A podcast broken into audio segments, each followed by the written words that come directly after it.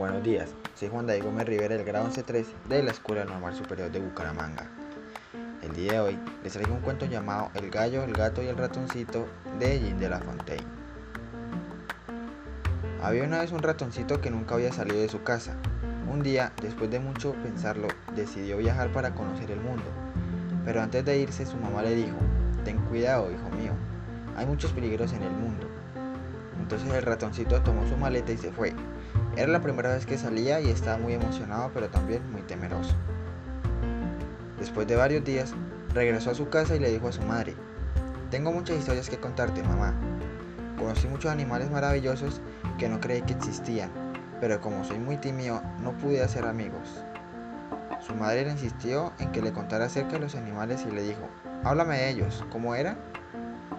El ratoncito se asentó ansioso por contarle sus aventuras y le contestó, el animal que más me gustó tenía cuatro patas. Su pelo era muy suave y tenía una cola larga, y bigotes como los ratones pero mucho más grandes.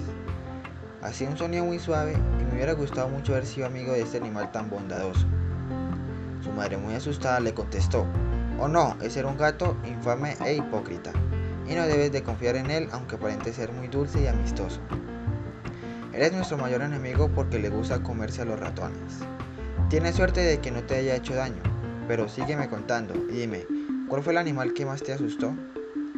Oh, dijo el ratoncito, era un animal muy grande, tenía plumas de muchos colores y volaba un poco por los aires. Llevaba una corona roja de carne encima de su cabeza, y cuando abría el pico se oía su voz chillona. Entonces fue cuando corrí aterrorizado y me vine a la casa. Su madre lo abrazó y le dijo, Hijo mío, ese animal de que me hablas es solo un gallo inofensivo y no te habría hecho ningún daño. No puedes juzgar a alguien solo por su apariencia. El ratoncito le dio un beso y le contestó, ahora lo sé, gracias por tus consejos. Fin.